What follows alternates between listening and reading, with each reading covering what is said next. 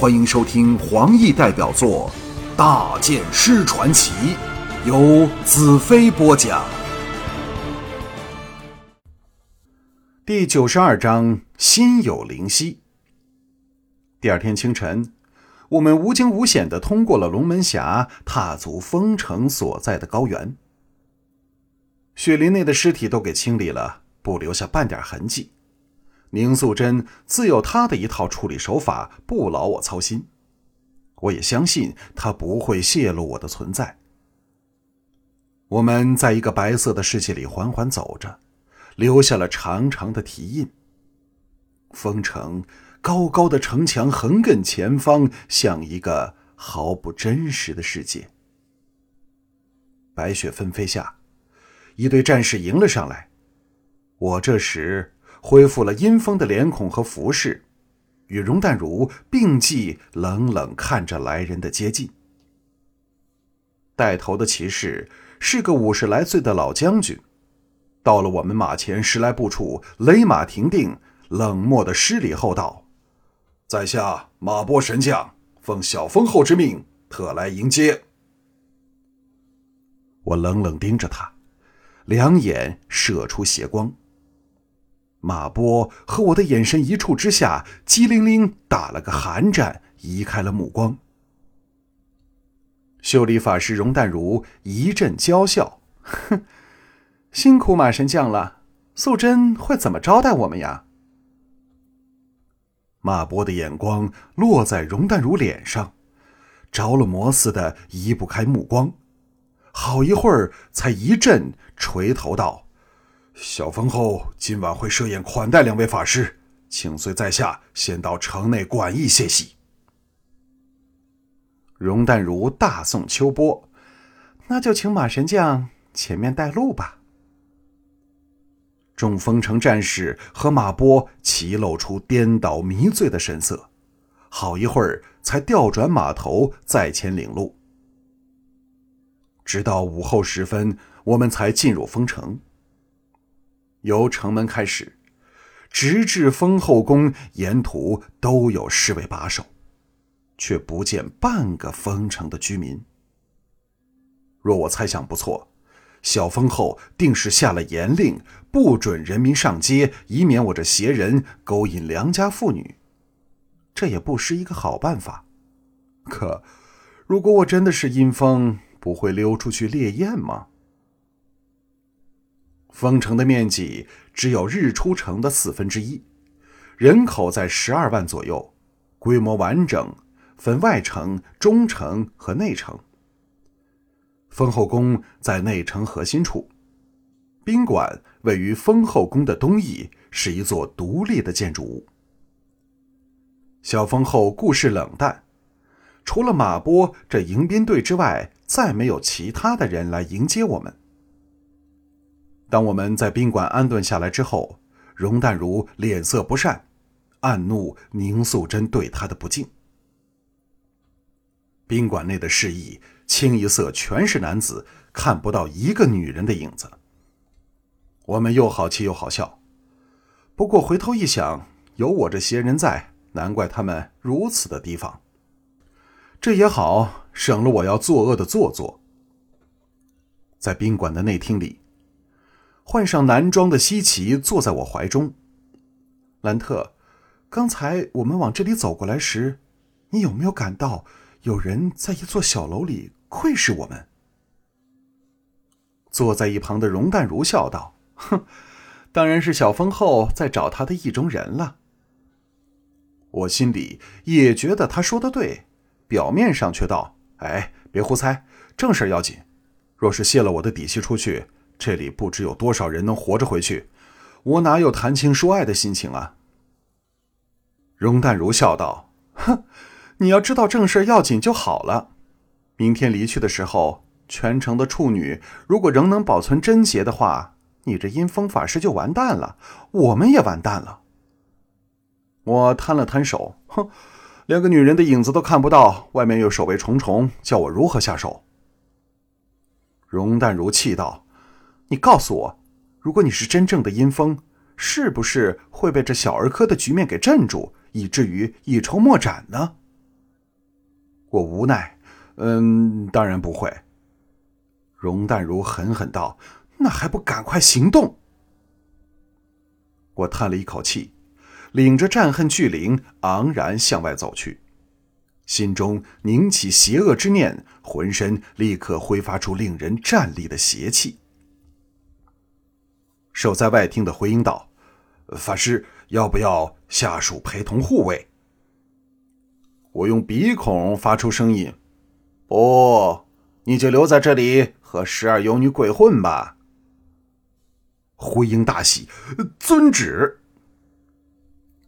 守门的八名卫士见我们三人出来，脸色一变，打了个手势，示意手下去通知其他人。他们自己走上来向我敬礼。呃，法师要到哪里去？我并不理他，向那名正偷偷离开的卫士冷喝一声：“你到哪儿去？”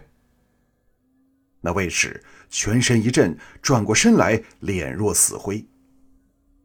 这并非此人天生胆怯，事实上，能入选到这里监视我的人，绝非无能之辈。而我这一喝大有名堂，在巫神书上称为勾魂生法。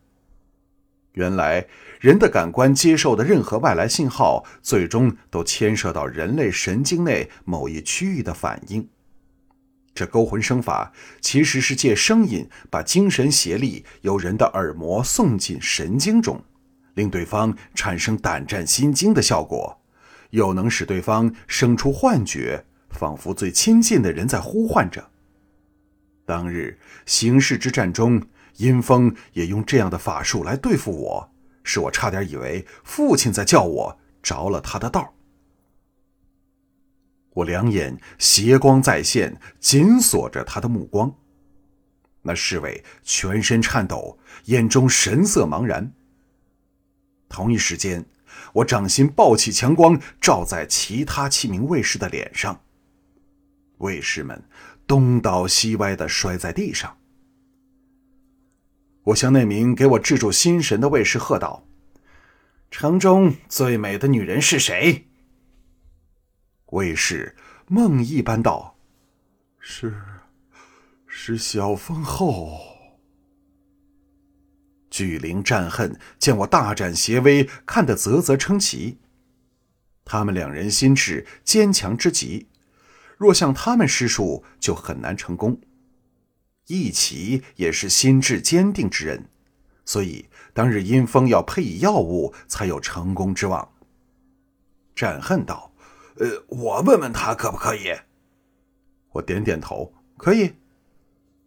战恨大感有趣，哎，除了小风口之外，宫内最美的女人是谁呀？卫士应道：“是火凤叶凤。”巨灵问道：“他是谁？在哪儿？”他是宫内的侍卫长。我心中一动。你准备去找他吗？卫士应道：“是。”我心中大感为难。以前想想倒可以，现在真的要我用卑鄙手段去坏人家女儿的贞操，怎样也难以办到。踌躇间，战恨道：“快带我们去！”卫士应声往围着宾馆高墙的大门走去。巨灵和战恨半架着我追着去了。我硬着头皮跟在卫士背后走着，低声道：“待会儿门一关，立刻闭上眼睛，我会发出一道强光，让门外的卫士暂时失去视力，看不到我们离去。”巨灵战恨童心大起，兴奋应诺。卫士有点像个木头人一样，笨拙地走到巷外的大门处。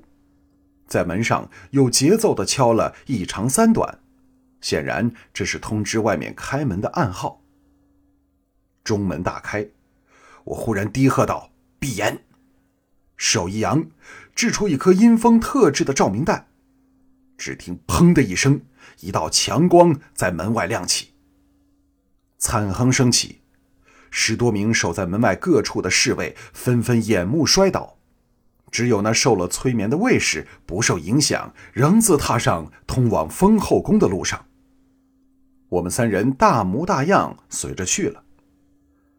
刚随着那卫士进入封后宫的范围，一名女将在十多名女兵的簇拥下拦住了去路。法师，这是要去哪儿啊？我送出信息，那名带路的卫士身子一软，倒在地上。这一批女兵的皮肤都嫩白如雪，那女将尤其生得很美丽，凤目红唇，长得有几分萧似小丰厚，可能是由于同属白女族的原因。我眼中邪光大盛，照着众女，向那女将道：“叶凤小姐。”女将眼神清澈，一点不受我的影响，使我知道。她也是曾受过精神训练的人，可以对抗巫术，这反而使我心头一松。